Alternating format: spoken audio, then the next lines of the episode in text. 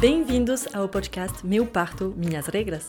Queremos ouvir as mães, as famílias e os cuidadores para contar experiências sobre gravidez, parto e primeiros passos no mundo da parentalidade. Eu sou a Ninon, mãe e fundadora da marca brasileira Timirim, que produz uma moda ética, orgânica e sustentável para bebês. Este podcast nasceu do nosso amor pela intimidade e as emoções delicadas da gravidez porque dar à luz é universal, mas cada trajetória é única, e ouvir os relatos e histórias de quem já passou por isso faz bem. Junto com a Marie, jornalista e mãe que mora em São Paulo há mais de 10 anos, vamos descobrir e compartilhar com vocês histórias e sensações ligadas à maternidade e paternidade real, sem julgamento sempre com carinho. Porque as suas escolhas e os seus direitos têm que ser respeitados esse podcast acompanha os futuros pais nas próprias decisões. Você já viu uma grávida correr no parque? Sim, sim, com barrigão, tênis, sorriso no rosto, rabo de cavalo dançando pelos ares e a mulher saltitando e curtindo o ar fresco e a adrenalina. Essa era a nossa Maiana, uma paulistana que, mesmo de máscara, tem um sorriso maior que o rosto e sempre parece disposta, alegre, assim como a filha, a Júlia. A Maiana corria antes de engravidar e ela continuou depois com o ok do médico e ela se sentia super bem. A mesma mulher, e nada a ver com a corrida, já adianto para vocês, acabou tendo um parto de extrema urgência com 36 semanas após um sangramento importante causado por uma DPP, descolamento prematuro prematuro da placenta. É uma complicação super grave na gestação quando a placenta se separa do útero. Nenhuma das grávidas passa pela gestação da mesma forma. Pode ter enjoos, não gostar no momento, sentir angústias, enfim, somos diferentes. Mas a Maiana viveu dois momentos muito diferentes e de uma hora para outra todo mudou. E é esse dia, que também coincidiu com o nascimento da filha, que ela vai contar pra gente. Mas ela resolveu, apesar do choque depois do parto, quando ela percebeu o quanto foi grave, focar no que tinha acontecido e não em tudo que poderia ter acontecido. Sem minhocas na cabeça, como ela fala. Ah, e um pequeno aviso. Comecei a gravação com o microfone errado, então depois de alguns minutos parece que eu e a Maiana saímos de uma catedral para entrar num estúdio de rádio. Não é por acaso, porque na história dela também tem dois momentos. Mas enfim, é, o erro foi meu, fiz tudo correndo aquele dia e correr não é o que eu faço melhor. Espero que gostem da história da Maiana, uma mãe sem minhocas na cabeça. O Carlos sempre quis ser pai. Para mim, a maternidade não era um assunto fechado. Não era uma coisa que, nossa, sou louca para ser mãe, mas também não era nunca quero ter filhos. Fui mais induzida por conta dele, que tinha esse sonho. A nossa família é muito pequena, não tem nenhuma criança na família além, além da nossa filha. Na época eu tinha minha mãe com Alzheimer, a qual eu já cuidava, então eu ficava pensando como que eu vou administrar tudo isso, né? Uma gestação, uma criança, uma mãe é, com Alzheimer, né? Só declinando. Mas aí ele foi me pressionando e a idade também foi chegando eu tenho um médico, meu ginecologista me acompanha desde os 18 anos, e quando eu bati lá aos 35, ele falou, Maiana, então, você vai querer ser mãe ou não? Se sim, já começa a pensar e já se planejar, porque você está ficando velha biologicamente. A gente passa a ter vários problemas. Aí eu falei, ok. E aí com 35 eu falei, ah, vou ter. Doeu quando ele falou de velha? Porque 35, é, biologicamente, ok, mas. é, não, não porque como que você já tem informação? Claro, 35 anos, não velha no sentido da idade, mas biologicamente falando, de todos os problemas que você pode ter numa gestação, é, das complicações que, pode, que podem vir a ter. Então eu já sabia disso, já tinha tá. isso claro na minha memória, não era uma, uma notícia nova. Tá. E aí, enfim, aí o Carlos me pressionando, eu falei, ok, vamos começar a tentar. E comecei a, a gente começou a planejar de fato, comecei a tomar o ácido fólico três meses antes, parar o anticoncepcional, que eu também tomava. E aí usei aquelas tabelinhas, vários aplicativos e tabelinhas para fazer na semana certa e não gastar cartucho nas semanas erradas, né? Que você sabe que não vai acontecer, pelo menos o que diz a tabelinha do aplicativo. Mas ainda não tinha certeza, não era uma coisa que eu falava assim, ai, ok, quero, quero, quero, quero muito. Ainda tinha um pé atrás, mas já estava tentando. Foi o segundo mês. Quando foi no terceiro mês, eu falei: ok, Maiana, vamos tentar de verdade. Se não adianta você se enganar, se você decidiu mesmo, é, vamos para valer. E aí, nesse terceiro mês, a gente fez praticamente tudo que dizia o aplicativo nas semanas exatas, né, e nos dias exatos. Eu lembro até hoje, uh, eu sei o dia que a Júlia, não vou lembrar a data, mas eu sei quando foi que ela foi concebida, assim, foi bem maluco. Por quê? Segundo o aplicativo, você tem um dia X, que é o dia principal, né, da ovulação, que você tá mais fértil. Teve a relação naquele dia e eu senti, foi meio maluco, assim, parece que eu senti a coisa correr dentro do meu corpo, não sei te explicar, mas eu senti, eu falei, hum, acho que agora foi. E aí me deu aquele gelo, assim, ah, mas será que não poderia ser no mês que vem, né? Porque se não dá certo naquele mês, tem um mês ainda pela frente. Eu falei, ok, vamos esperar. Duas semanas depois, eu entro no quarto, ainda não estava realmente muito atrasado, estava atrasado, mas alguns dias para descer a menstruação. E aí eu lembro que eu entrei no quarto, eu sou uma pessoa que eu sinto cheiro, mas não tão aguçado. E eu entrei no quarto, quarto fechado, eu falei, gente, que cheiro é esse? Que cheiro forte, nossa, como a gente fede. e aí eu falei, cheiro aguçado? Falei, hum, esses sentidos todos que vêm com a gestação. Aí eu peguei e fui ao banheiro. Eu já tinha vários testes de farmácia, que eu tinha deixado em casa, fiz um estoque. Fiz o teste da urina e deu a carinha feliz, né? O sorriso. Aí eu falei, meu Deus. Aí eu até arrepiada, porque eu falei assim, realmente eu estava certa. Aquela sensação que eu tive naquele dia se confirmou semanas depois com teste positivo. É, passamos três primeiros meses é, sem contar para ninguém. A gente não contei nada no meu trabalho, não contei nada para a família, porque a, eu também tinha minha sogra, depois minha sogra faleceu, mas é, são, eram pessoas muito idosas e eu tinha e a gente cuidava, a gente sempre foi, nós fomos os cuidadores.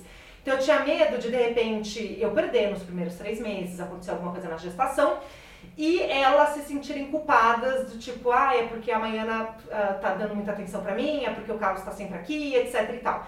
Então a gente não contou para ninguém. A gente fez um pacto, ok, eu não conto nem para minha família e você não conta para sua. No meu trabalho eu só fui contar hum, depois de seis meses, porque seis? a barriga demorou para crescer e eu usava, comecei a usar umas roupas mais largas e eu não queria contar no trabalho também, queria esperar mais um pouco. Então, quando eu contei no trabalho, eu já estava praticamente na reta final. E aí, quando ela veio, todo mundo falou: Nossa, mas ela estava grávida ontem. No seu, no seu trabalho, uma, uma gestante é assim, compatível com a vida profissional? Uh, eu acho complicado, assim. É, não é que é incompatível, mas uh, se você sei lá, se de repente você precisa faltar por alguma coisa, se acontece, se você não está disposta, eu não sabia até então como que ia ser a, gestação, é, então eu falei assim, ah, deixa eu guardar essa intimidade mesmo, é, depois eu lembro que eu só contei primeiro para minha chefe direta, né, porque ela precisava saber, para não expor, né, então assim, em, ou longas viagens, ou numa situação é, de risco mesmo. Mas com trabalho. seis meses? Com seis meses, eu segurei até. Não a... te expus antes disso, ainda Não, não. Eu, eu, assim, tive talvez uma sorte, entre aspas, de não ter nenhuma, é, nenhum ambiente que pudesse me colocar em risco. Tá. Enfim, aí a gestação foi muito tranquila. Graças a Deus eu não tive absolutamente nada, eu não tive um enjoo eu não tive uma tontura, eu não tive nenhuma complicação, parecia que nada estava acontecendo. A única coisa que eu sentia era muita fome, né? E no final, nas últimas semanas, eu tive azia. Então eu comia uma bolachinha, parecia que tinha comido um boi. Né? É, e mesmo a falta de ar era uma coisa que me preocupava, né? o cansaço. É, eu tinha, eu tenho asma, então eu achava, nossa, quando eu estiver com falta de ar, essa barriga, que o médico já falava que era esperado no final da gestação, mas é uma, uma falta de ar completamente diferente da asma. E uma coisa bacana que eu também consegui fazer durante a gestação é que eu já corria antes, atividade física, né? Então eu praticava corrida e eu consegui correr também até praticamente o final da gestação. Claro que no último trimestre você já começa a andar mais rápido, mas eu corria grávida durante todo o período, que era engraçado também, porque eu ia no parque, Eu tinha todo o ok do médico, né? Não, tá tudo bem. Ah, você pode continuar, porque se eu tivesse algum descolamento de placenta, ele falaria, não, não pode, precisa manter mais o repouso, atividade física não. É, mas ele falou, não, tá tudo bem. Então vai sentindo o teu corpo. Cansou, para, reduz. Claro que também não é uma maratona, corria muito mais devagar, mas era mais para não parar mesmo, sentir adrenalina e eu me sentia muito bem. Mas era muito engraçado, porque eu corria, eu escutava várias pessoas falando assim, nossa, olha, que louca, ela tá correndo, ela tá grávida. Mas ela tá grávida, eu com, barrigão, quando né, eu tava com barrigão. Enfim, aí foi tranquila essa, essa gestação, mas é o que eu falo, a gravidez é imponderável, né? A gestação, você não sabe o que pode acontecer de um dia para o outro. Num dia você está bem, no outro você pode não estar. A Júlia estava prevista para nascer no dia, aquela data prevista de parto era 21 de maio. Quando foi no dia 27 de abril, uma sexta-feira, eu fui fazer de manhã o ultrassom, o líquido amniótico ótimo, batimento cardíaco ótimo, ela já estava até posicionada, já tinha virado, já estava encaixada. Nisso, tô de carro dirigindo para o trabalho, porque até então eu não tinha me afastado, né? É, com oito meses. Normal, com oito meses, exato. E aí, é, tô dirigindo e sinto um, uma sensação diferente no meu corpo. Como se fosse um corrimento, alguma coisa acontecendo. Então, nesse momento, no carro, a Mariana percebe que alguma coisa vai mudar. E eu, na gravação, percebo que não liguei o microfone da Mariana. Agora vai.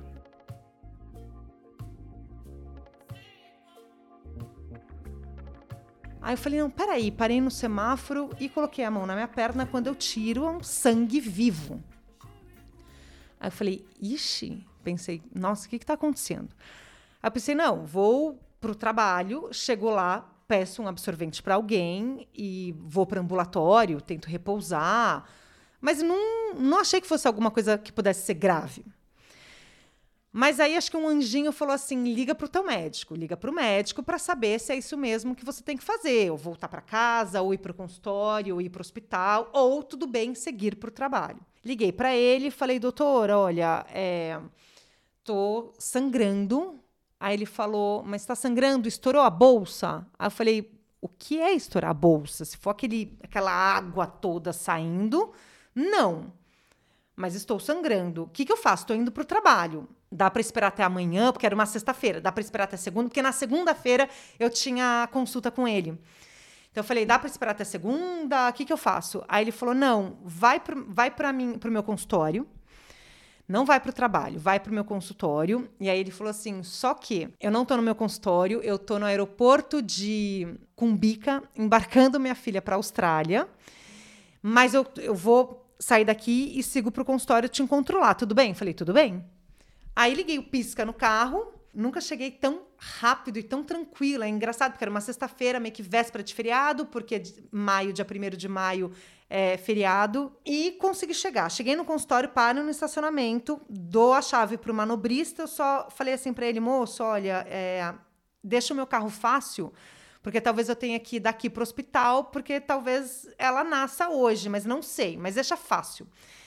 Aí ele, ai, não, tá bom, tá bom. Abriu a porta para mim, pegou minhas coisas, me ajudou a sair do carro. Quando eu saí do carro, que eu levantei, o sangue escorria pela perna não tinha água, não tinha líquido amniótico, assim, né, líquido amniótico, nem saberia exatamente como é que é, mas não tinha nada além do sangue. Conforme eu fui andando para a recepção, para fazer o cadastro, para poder entrar no, no, no, elevador, tinha um rastro de sangue atrás de mim, assim. As meninas da recepção já me pegaram pelo braço, já falaram onde você vai, eu falei, eu vou no quinto andar, já me enfiaram dentro do elevador, acionaram a, as recepcionistas do consultório, quando eu saí do elevador, as, as meninas do consultório médico já me pegaram, me colocaram numa maca, é, tiraram minha roupa, me deram uma fralda de criança para tipo tentar segurar um pouco o sangramento, né? Aí eu me mantive deitada.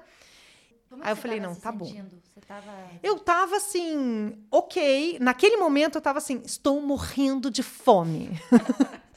eu acordei às seis horas da manhã, eu fui fazer o exame. comi um café da manhã muito rápido, fui fazer o exame às sete, me liberei do exame, estava indo trabalhar, aconteceu isso e eu estava esperando para chegar no trabalho para fazer a primeira coisa que eu ia fazer era comer, porque eu estava com muita fome. E aí eu falei assim, meninas, posso pedir alguma coisa para comer? Pelo amor de Deus, senão é o seguinte, assim, eu tô bem, falando da gestação, né? Eu tô bem, mas eu vou ter uma queda de pressão aqui porque eu tô com fome, tô com muita fome. Aí elas falaram: "Não, não sei se pode", me deram umas bolachinhas de água e sal. Aí eu falei: "Não, quero uma coisa maior, assim. Ah, então posso pedir um sanduíche?" Aí tava um x-salada. Aí elas pediram x-salada. Aí já tinha assim, um tempo que eu estava no consultório, talvez quase uma hora, uns 40 minutos, chega um outro médico. Aí ele falou: Olha, o, o seu médico pediu para eu vir para cá para poder te avaliar. Então, posso te, te examinar? Falei, claro, né? Contei o que tinha acontecido. Ah, mas você bateu, você caiu, é, pegou peso. Eu falei, não, absolutamente nada. Expliquei, né? Tudo que tinha acontecido na, naquela manhã. Aí ele não falou nada para mim, ele só me examinou. Ele, aí, então ele liga para o meu médico, ainda na sala, né, junto comigo, e fala assim: doutor, é um sangramento importante, precisa ir para o hospital. De ambulância, no caso, né? Não dirigindo. Então, naquele momento, eu achei que eu fosse dirigindo com o meu carro, que eu tinha pedido para o manobrista deixar fácil. não, não, imaginava, né? E aí, a, as meninas começaram a me preparar, tiraram a minha roupa, colocaram um avental. Porque ela falou assim: não, porque a gente já chega desse jeito, me botaram na cadeira de roda, a gente já chega desse jeito, é, eles já percebem que é uma emergência mesmo. E a gente foi de táxi, a gente não foi de ambulância. Você passou pediram... de uma grávida que corria no parque com um barrigão a sangrando de cadeira de roda com fraldinha de criança, né? Exatamente, de um exatamente. De um dia para o outro. E naquele momento eu ainda não naquele momento eu não tinha percebido quão grave era. Então, assim, sobre a gestação eu estava tranquila. É, e eu era 27 de abril, a Júlia estava prevista para maio. E aí eu falei: não, imagina, ela vai nascer em maio, ela não vai nascer em abril. Ela vai ser geminiana, ela não vai ser taurina, entendeu? Estamos no mês de touro. Não é. E aí a enfermeira do consultório é, vai comigo pro hospital que é o hospital que eu já tinha escolhido, definido para tê-la. Chegamos lá, a gente entra pela emergência mesmo, né? Pelo pronto-socorro. O médico, o primeiro médico que me atende, faz todas as perguntas de novo: aconteceu alguma coisa? O último exame? Eu falei: não, o último exame eu fiz agora de manhã, estava tudo bem. Comecei a sangrar por volta das 11 horas. Ah, contração. Falei: bom, não sei o que é contração, né? Primeiro filho, você não tem ideia do que pode acontecer. Ela falou, então ele falou, a gente vai fazer os exames, vamos fazer um novo ultrassom, a gente vai acompanhar para ver o que está acontecendo. O ultrassom não é invasivo, né? É por fora da barriga. Por fora, exatamente. O ultrassom é nada invasivo, né? Então, para ver como que ela estava, como que o bebê estava. A técnica, ela Olha, o batimento está normal, líquido amniótico normal, ela estava bem, respiração normal, tudo certo com, com o bebê na minha barriga, tudo certo. Então, não conseguiu ver absolutamente nada de onde estava vindo um sangramento, ela não conseguiu, virou, viu de todos os jeitos, ela não conseguiu ver. Nisso, meu médico chegou. Meu médico chegou, e, e aí a, a, a, técnica falou: não, então, doutor, olha, não estou identificando. Aqui para mim tá o que eu estou vendo aqui, visualizando, tá tudo normal, o bebê tá ótimo, todos os parâmetros estão perfeitos, e eu não consigo identificar de onde vem esse sangramento. E aí, naquele momento já não estava sangrando tanto, não estava sangrando quase nada, praticamente nada, nada. Porque eu fiquei deitada no consultório, depois eu sentei no táxi, depois quando eu cheguei no hospital fiquei deitado o tempo inteiro, então acho que nada pressionou para descer. E aí meu médico falou, ficou com, aquela, com aquele ponto de interrogação, porque eles não gostam de, claro, de, de fazer um parto antes, até porque eu não estava nem no termo ainda, eu estava com 36 semanas, quase para 37. Então, não era assim uma coisa de muito risco, né? Tão prematura assim. Mas eles não gostam de fazer se não tiver mesmo a necessidade. Porque você tinha se programado para um parto normal, um parto. Eu tinha me programado para o parto saudável uh, para os dois lados. Então, normal se desse, se tivesse todas as condições, mas se não tivesse as condições, vamos para cesárea. Mas também não tinha fechado direto na cesárea. Aí, que eu, assim, eu queria um parto seguro para ambas as partes. Aí eu sei que o médico ficou com, ponto de interrogação na sala de, do ultrassom, a gente deixou a sala e ele pediu que eu explicasse tudo o que tinha acontecido, eu contei. Aí ele falou assim: Ah, o que, que a gente faz? E nisso, eu já estava numa sala de, de pré-atendimento com outras gestantes do meu lado e acompanhando com a pressão, né, a minha pressão. E eu, eu percebi os outros médicos passando ali no pronto-socorro com preocupação comigo. Era uma sensação. Ninguém veio falar nada para mim, mas era uma, uma sensação de tipo uns olhares assim. E eu tava muito alegre, para cima, conversando, falando não, tá tudo bem. Não tava preocupada. Claro que tem uma preocupação, mas não é que eu tava desesperada e chorando e preocupada. Ai, meu Deus, estou sangrando. O que que tá acontecendo? Não, eu tava, OK, talvez o que ele me peça a partir de agora é que eu fique em repouso, talvez eu tenha que parar de trabalhar e tenha que ficar em repouso na cama sem poder levantar, como muitas mulheres ficam. Aí ele quase me dispensou. Ele, Maína, você tá bem? Eu falei, não, tô bem. Aí ele falou: Bom, então. Onde está teu carro? Eu falei: Não, meu carro ficou lá no estacionamento do, do seu consultório. Nisso, a enfermeira chegou para ele num canto, que depois ela veio me contar e falou assim: Doutor, ela sangrou muito. Agora ela não está sangrando, mas ela sangrou muito. Eu vi. Aí ele ficou com mais um ponto de uma cara de ponto de interrogação. E aí ele falou: Já fez o cardiotoco? Aí falou: não, não tinha feito. O cardiotoco é para você saber se você está em trabalho de parto, né? Então, quantas contrações por minuto? Porque ele falou para mim, ele veio e me perguntou: "Você está com contração?" Falei: "Doutor, o que que é contração?" Que o cardiotoco é um cinturão com alguns catores, né, que eles conseguem medir sem você pode estar tá desmaiada que eles vão ver se está com contração, é isso? Exatamente. Aí eu falei: eu, "Ele se sente a sua barriga dura?" Falei, um pouco em alguns momentos. Tá o tempo inteiro dura? Falei, não. Tipo, fica relaxada e depois fica dura. Aí falou, então vamos colocar o cardiotoco. Aí colocou o cardiotoco. Eu não lembro os números exatos, mas ele falou para mim: não, você está em trabalho de parto. Aí eu falei, estou em trabalho de parto? Porque a, a, a ideia que você tem de trabalho de parto é aquela coisa assim, doendo pra caramba você sem se aguentar de dor. Era, é, era essa imagem que eu tinha. Não, eu sentia uma dor, mas era uma dor suportável, não de berrar. Era como se fosse uma cólica. Uma pressão, vai... exatamente, uma cólica, uma pressão pélvica e a barriga mais dura. Nisso meu marido chegou e o meu médico falou assim para mim: "Maiana, é o seguinte, eu preciso passar num hospital para ver uns pacientes internados. Depois eu preciso passar no meu consultório e pegar uma gestante que eu vou induzir, que já está com 40 semanas, 41 semanas, tu precisa nascer hoje. Você me espera? Aí eu falei, bom. Tem opção? É, eu falei assim: você é um médico, né? Poxa, ele me acompanha há tantos anos, tenho confiança nele. Eu falei, ok. O sangramento não tinha ainda uma explicação, né? Não tinha explicação o sangramento. E não teve, não tinha. Teve. Tá. Só que ninguém falou para mim também que ela nasceria naquele dia. E eu fiquei ali ainda morrendo de fome, querendo alguma coisa para comer, e ninguém queria me dar nada para comer, porque aí vieram me falar assim: se precisar, se por acaso precisar fazer uma cirurgia, você já está em jejum, então a gente não vai te dar nada para comer. Aí eu assim, ai, tá bom. Não vai nascer em abril. Nisso, meu marido chegou. Quando ele chegou, falou: Não, tá tudo bem, tudo, mas eu já estava cansada, porque já eram umas quatro da tarde, naquele vai para lá e vai para cá, querendo dormir mesmo para guardar e reservar energia.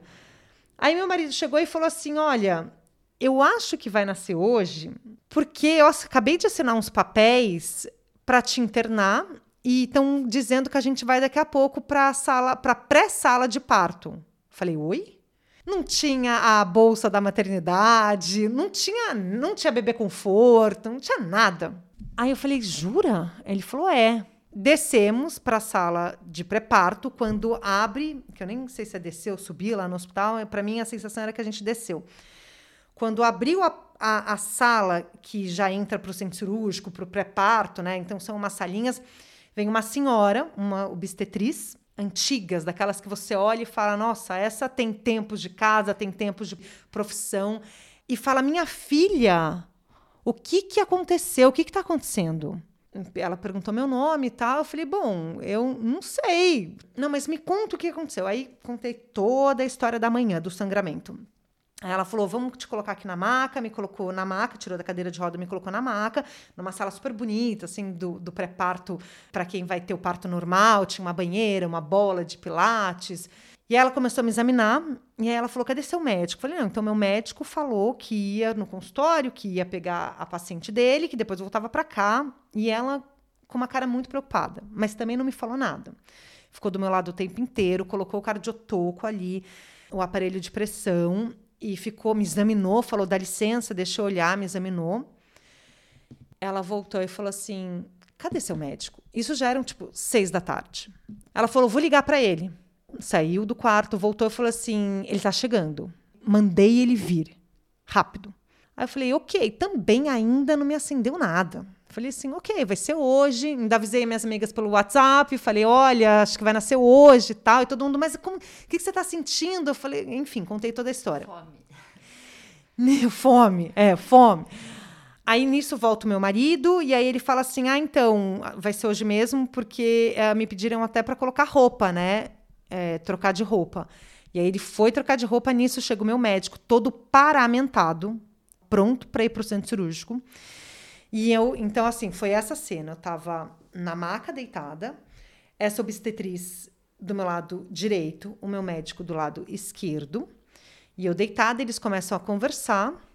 Doutor, ela sangrou bastante. Eu fico até arrepiada. E ele falou assim: Eu sei. Avisa a equipe, porque a gente pode ter um, uma provável DPP e um possível sofrimento fetal. O que, que é a DPP? Descolamento prévio de placenta. Mas naquele momento eu não sabia o que era. O que me preocupou muito era o sofrimento fetal. E eu também não quis perguntar naquele momento o que era o tal da DPP. Quando ele falou isso, eram sete da noite. Veio um filme na minha cabeça, desde as 11 horas da manhã que eu comecei a sangrar. Tudo que tinha acontecido naquele dia. E eu pensei assim, gente, 11 horas da manhã, agora são sete da noite. E ele está me dizendo que a gente pode ter um sofrimento fetal. E eu sabia o que era aquilo. Neste momento, eu falei, tentei me controlar, assim, manter a serenidade, mas eu falei, é, ok, vamos para o centro cirúrgico? Vamos? Porque aí ele falou para mim, então, Maiana, é o seguinte, a gente vai ter que fazer uma cesárea, você você tá em trabalho de parto, você não tem dilatação e a gente vai ter que tirá-la. Eu falei, ok, vambora, já. Pode ser aqui? Aí a gente entrou no centro cirúrgico e eu sei que ele me abriu, tirou a Júlia e me fechou nesses 20 minutos. 7h21 ela nasceu e ele já fez todo o procedimento. E aí, quando ele tirou a Júlia, a Júlia chorou, aí teve aquela nota 9,5, e aí falaram que estava tudo bem, que ela estava bem e tudo. Tanto que, assim, quando ela nasceu, eu nem quis que ela viesse direto para mim. Eu falei, não, pelo amor de Deus, façam tudo o que tem que fazer.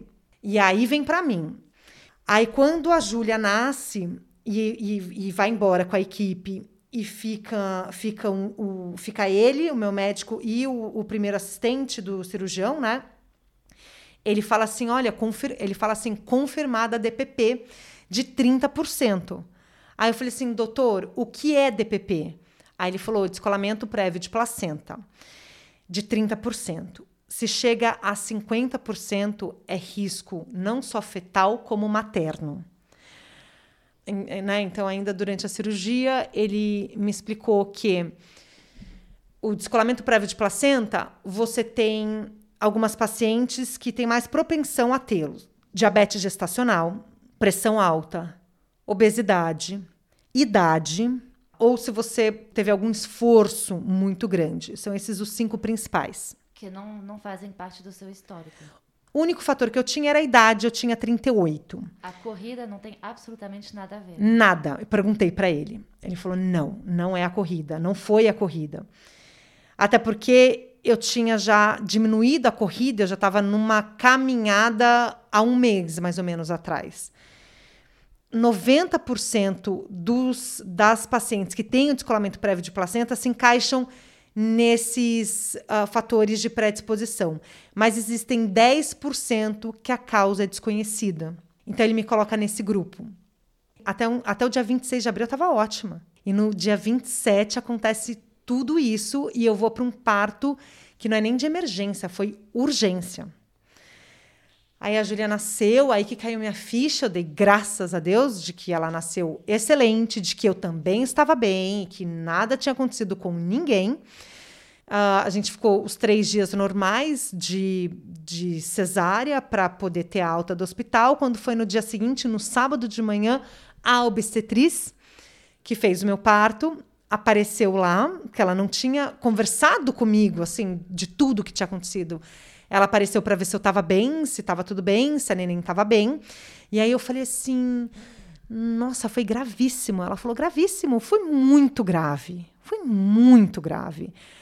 Porque, na verdade, era para você ter chego aqui e ter feito parto. Aí ela, ela me explicou e o médico também me explicou se eu quisesse ter uma outra gestação, que não implicaria que eu poderia ter isso de novo, porque cada gestação é única e foi naquela. Então, não é que, que eu teria uma predisposição para ter descolamento de placenta no, numa outra gestação. Porque o descolamento de placenta, ele é assim, no começo da gestação, nos, nos primeiros três meses, ele é mais comum do que no final e menos grave do que no final. Ele é, preocup, ele é preocupante em qualquer momento da gestação, mas no final, muito mais. Porque a placenta, o umbigo é por onde passam... É, os nutrientes, né? Tudo que vai alimentar o bebê. E a placenta é o que faz a respiração. Então, na hora que descola a placenta, pode faltar o quê? Oxigênio para o cérebro. E aí que você tem paralisia cerebral, que você pode ter várias complicações que, enfim, que a criança nasce com vários problemas. Enfim, foi, foi um susto. O, o seu susto foi posterior né, ao risco. Como é que você lidou com isso no meio de um puerpério, com todo assim uma nova vida que está começando, né? Exatamente, foi posterior. Como deu tudo bem no final das contas, eu ainda fiquei um pouco mais tranquila, mas passou, tá tudo bem, graças a Deus. Eu não fiquei me remoendo demais, sabe? Porque eu sabia que isso não ia fazer bem nem para mim nem para ela. Ficar, ai, poderia ter acontecido isso, poderia ter acontecido aquilo. Falei, ok, poderia, não aconteceu. Agora é daqui para frente. E aí esse pós-parto é muito maluco, né? Porque eu me considero uma pessoa alta astral, uma pessoa que, ok, tem problema, todo mundo tem problema, existem problemas, mas é, vamos lá, a gente dá um jeito, a gente resolve. Então, né, não fico botando minhoca na minha cabeça. Mas ainda no, no hospital, os três dias, você ainda tá com aquela dor da cesárea, aquele primeiro xixi que dói pra caramba, porque eles colocam sonda em você. Né? Então eu andava meio curvada e a sensação que você tem se você se esticar é que vai abrir a cicatriz. É meio maluco, não vai, mas assim, a sensação você fala, nossa, parece que o negócio vai abrir, a barriga inchada ainda, e aquele nenenzinho ali chorando e tal. E eu falava assim pro, pro Carlos, eu falava, ai, vamos deixar ela no berçário, né, da, do hospital, da maternidade, e vamos dormir. E ele, nossa, você é uma sem coração. E ela chorava pra caramba. E eu falava, não, mas é porque a gente, aqui a gente ainda consegue fazer isso. Em casa, daqui a pouco, na segunda-feira, não vai ter mais. Provavelmente a gente vai embora na segunda. Quando, quando a gente teve alta, o médico passou, tudo bem, a gente teve alta. E eu não tinha nem bebê conforto, porque como a gente não estava preparado, estava a malinha dela pronta, então ele voltou para casa, ainda trouxe a malinha. Então eu pedi para uma amiga que já não usava mais o bebê conforto da filha, eu falei: "Pati, você traz para mim é, me traz o bebê conforto para eu poder, enfim, sair da maternidade, porque senão eles não deixam você sair. Quando a gente foi embora, meu marido super feliz, ligou o som. Era uma segunda-feira, estava dia lindo, e o quarto que eu fiquei na maternidade não tinha janela, então eu nem sabia como é que estava o tempo lá fora. Assim, foram três dias que eu não vi o que estava acontecendo. E aí eu saí, aquela claridade, assim, aquele sol, e ele dirigindo, cantando com o som ligado e eu atrás, junto com ela, segurando o bebê conforto, eu chorava. eu chorava, que eu falei assim: dá para trazer uma enfermeira junto aqui do hospital para levar para casa para ficar 20 horas, 24 horas por dia aqui comigo, pelo amor de Deus? Porque na maternidade você aperta ali o botão, aparece alguém, ah, o que aconteceu? Você manda a criança pro, pro berçário e, e aí eu me vi sozinha, é, não podia contar com a minha mãe por, por conta da doença, não tem irmãos, irmãs, a gente não tem rede. E é engra engraçado isso, né? Porque é, é muito conflituoso, porque ele lá, assim, nem percebeu, super feliz e levando a gente para casa. Chegou em casa e falou: Júlia, olha, essa é a sua casa. E, e, eu assim, essa é a sua casa, não quer voltar para a maternidade? Não quer voltar para minha barriga mais um pouquinho, só para mais um mês, assim, só para a gente se preparar melhor. E ele, como ela veio antes, ele tinha programado férias, e então ele ficou uma semana em casa, mas depois voltou a trabalhar. Graças a Deus, ela foi um bebê nesse primeiro mês tranquilo. Foi muito tranquila. Você hum. tinha decidido amamentá-la? Então, tinha, mas também não conseguia amamentar. Ela não pegou o peito, mas isso também já era uma coisa assim. Como eu sabia da importância, ia tentar, mas também era um, algo que, assim, se não der certo, tá tudo bem. Para mim foi tranquilo, assim, vamos tentar, se não der, beleza, vai para a fórmula e ponto, acabou. De fato, não consegui. Tanto que no começo ela chorava, assim, no começo ela era tranquila, mas tinha esses episódios assim de um choro. E eu fiz tudo sozinha, né? Nesse primeiro mês eu ia na pediatra sozinha, eu e ela colocava ela no bebê conforto e enfim, embora. E, e aí a pediatra falou: "Não, ela tá chorando desse jeito porque ela tá com fome". Porque eu fala, porque ela chorava, chorava, chorava, e ela enfiava a mão na boca, assim, tipo, desesperada. E eu falava, gente, essa menina já nasceu estressada, porque ela já tá se.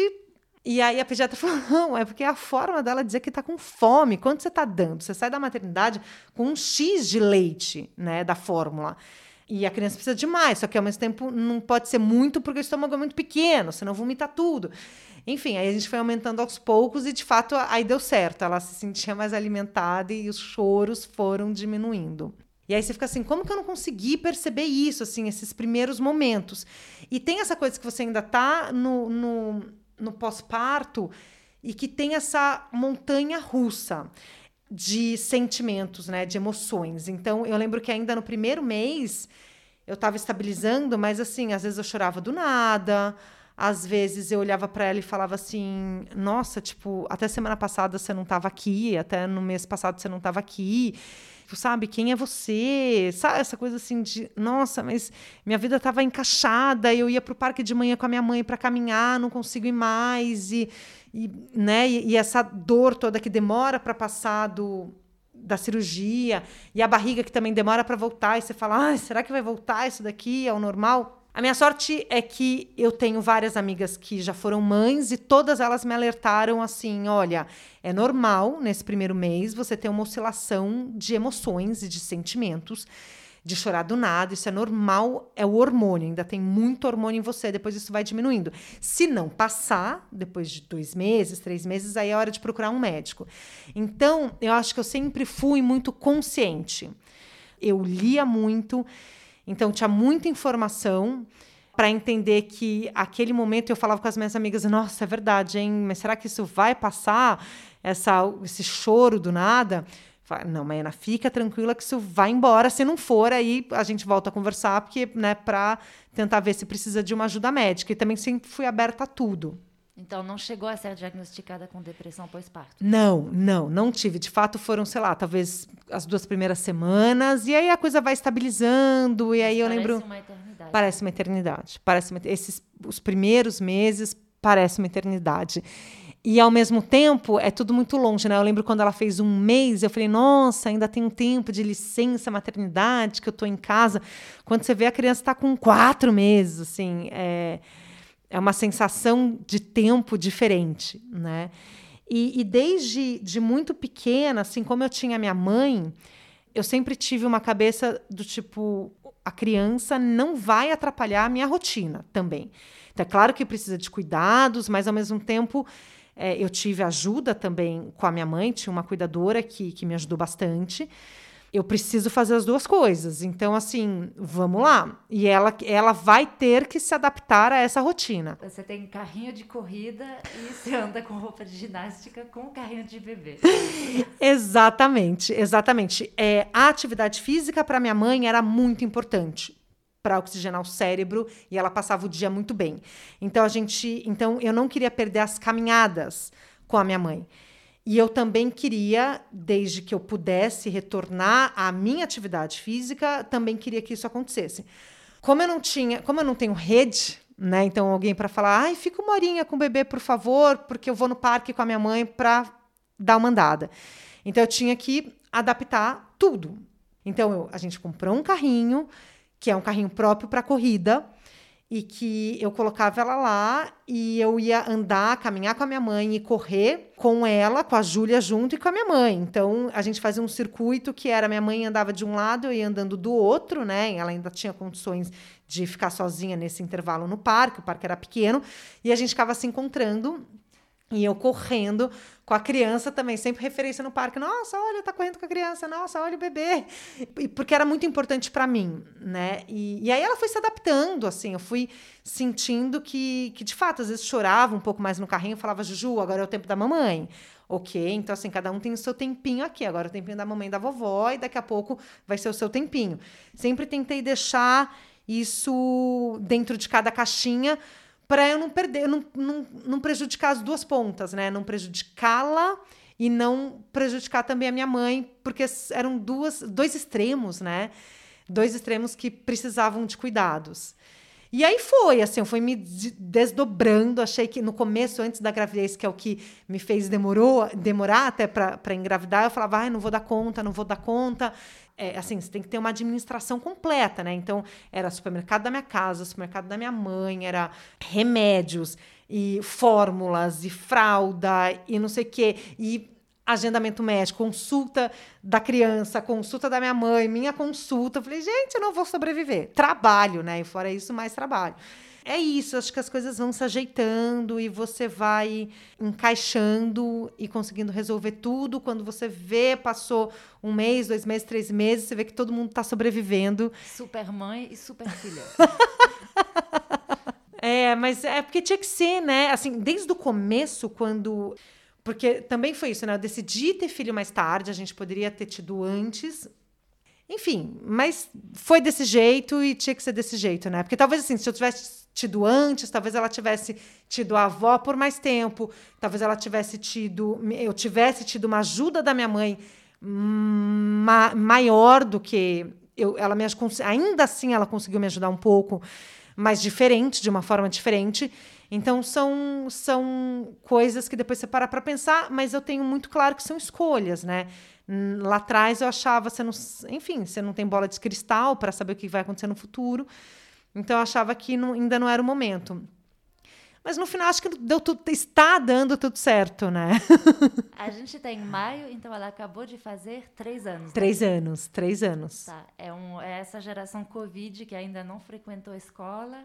É, você que se acostumou a resolver tudo, mesmo trabalhando, mesmo agora pegou, que nem todas as mães de bebê pequeno, uma fase bem dura, né? Como é que se lida com isso? Porque a minha ideia era deixar ele em casa até os dois, a partir dos dois ir para a escola. E aí eu falei, ah, mas tudo bem, vai ser complicado, eu não quero mudar de horário, você também não quer mudar de horário, então vamos deixar como está. Tem uma pessoa que cuida dela, a gente gosta dessa pessoa. Eu vi que o desenvolvimento dela estava enfim, dentro do padrão, acho que não tinha atraso nenhum e nem problema de, de social, socialidade, exato, porque ainda bem perto de casa tem um parquinho onde a gente consegue levar, as, levar a criança. Então eu falei assim, acho que tá tudo bem segurar. E de repente eu pensei assim, ah, de repente no segundo semestre a gente, né? Mas por enquanto vamos deixar assim. E não colocamos, em março veio a história toda da pandemia. A gente continuou trabalhando, porque o nosso trabalho exige que, que a gente vá para o trabalho, mas ela continuou em casa é, nessa rotina. Então, saindo menos, acabaram os encontros com as filhas das amigas, com os aniversários, as idas uh, para o teatro, porque né, desde novinha eu enfiava ela e minha mãe no, no carro e falava: vamos para o teatro, vamos assistir um concerto. A gente tinha muita atividade no final de semana vão para o parque que vai ter tal atividade. Então, era muitas saídas, eram muitas saídas. Aí parou tudo. ela ficou mais em casa, todo mundo preocupado com o vírus, eu com essa preocupação da máscara, porque é uma criança pequena, não fica com a máscara. E aí, aos poucos, acho que como todo mundo, né, a gente foi aprendendo a lidar com essa história do vírus. Eu lembro que no começo do meu trabalho as pessoas falavam, ai, mas você chega em casa, porque a gente nunca parou de trabalhar fora, então a gente está exposto desde o começo. E várias, vários colegas falavam, mas aí você chega em casa, aí você beija ela, você abraça, você mantém distanciamento em casa. Eu decidi continuar dentro de casa o normal, sem distanciamento. Porque eu falei, gente, a criança tem dois anos. Então a gente tinha uma rotina assim: todo mundo chega em casa, sapato para fora, tira a roupa, tirava a roupa na área de serviço, já enfiava a roupa na máquina de lavar, ia pro, direto pro banheiro, só dava um oi de longe, ia direto pro banheiro, tomava banho de corpo inteiro. Ainda escovava os dentes, passava um enxogante bucal e aí, ok, agora a mamãe está em casa. Ah, então não é normal, é cuidados reforçadíssimos. Foi, foi. Foram meses assim. E mesmo assim você fica preocupada, né? A criança dá uma tosse, espirra, o nariz correndo, você fala, ai meu Deus do céu, será que pegou? Enfim, aquela tensão mesmo. E hoje ela tem, ela ainda não vai para a escola, porque esse ano, de novo, como continua é, o vírus, a questão do coronavírus, a gente falou, vamos esperar mais um pouco, porque vai ficar nesse abre e fecha, mas eu ainda preferi ficar com o meu pé atrás. Para o ano que vem, acho que vou colocá-la, né? 2022. 2022, ela vai estar tá com praticamente quatro anos. E... Quem diria que ficaria quatro anos com a, a sua filha em casa? Exato. Quando eu engravidei, eu sempre tive isso assim, imagina, com seis meses, está na creche.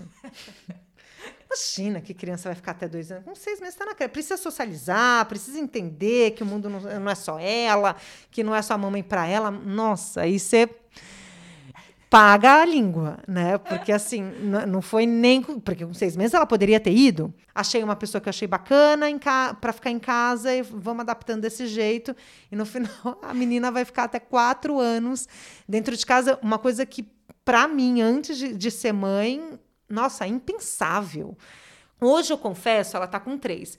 Hoje eu confesso que às vezes eu me preocupo assim, ah, se ela tivesse na escola, será que ela estaria mais desenvolvida, falando melhor?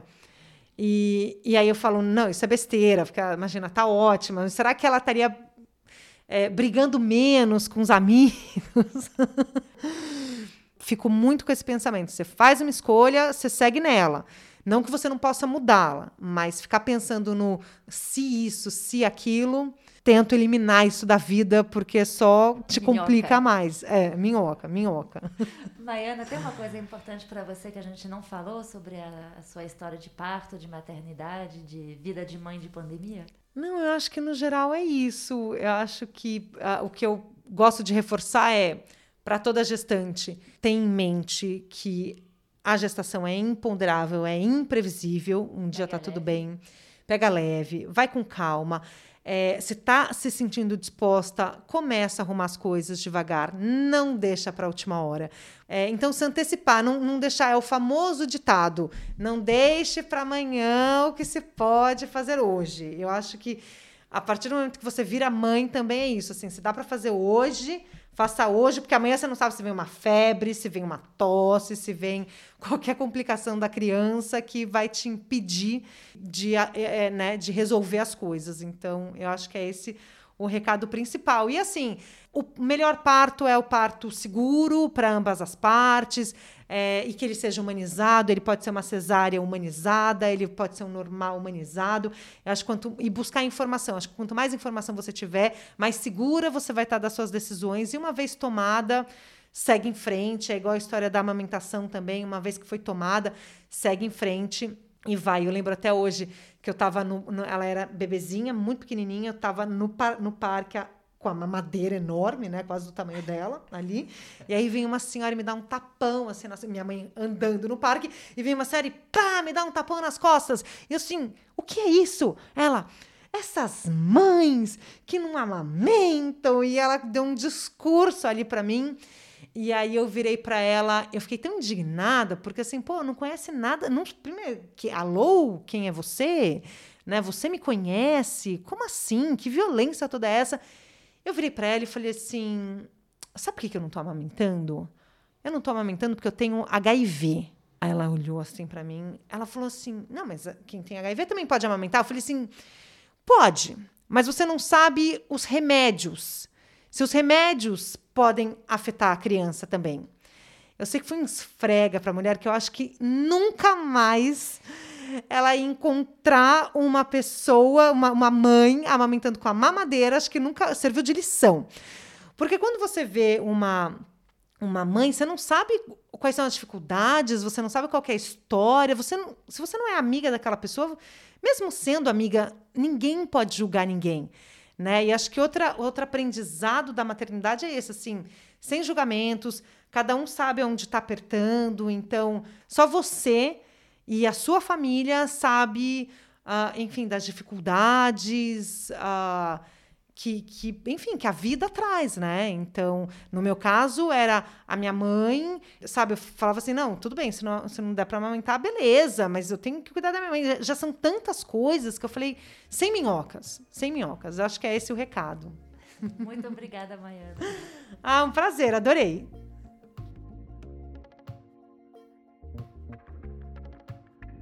Fico pensando em todas as famílias que têm filhos pequenos em casa, ou até adolescente, né? E eu estou solidária porque ninguém estava preparado para isso. Tem momentos lindos? Sim, mas muitos momentos parecem um puerpério infinito, sei lá.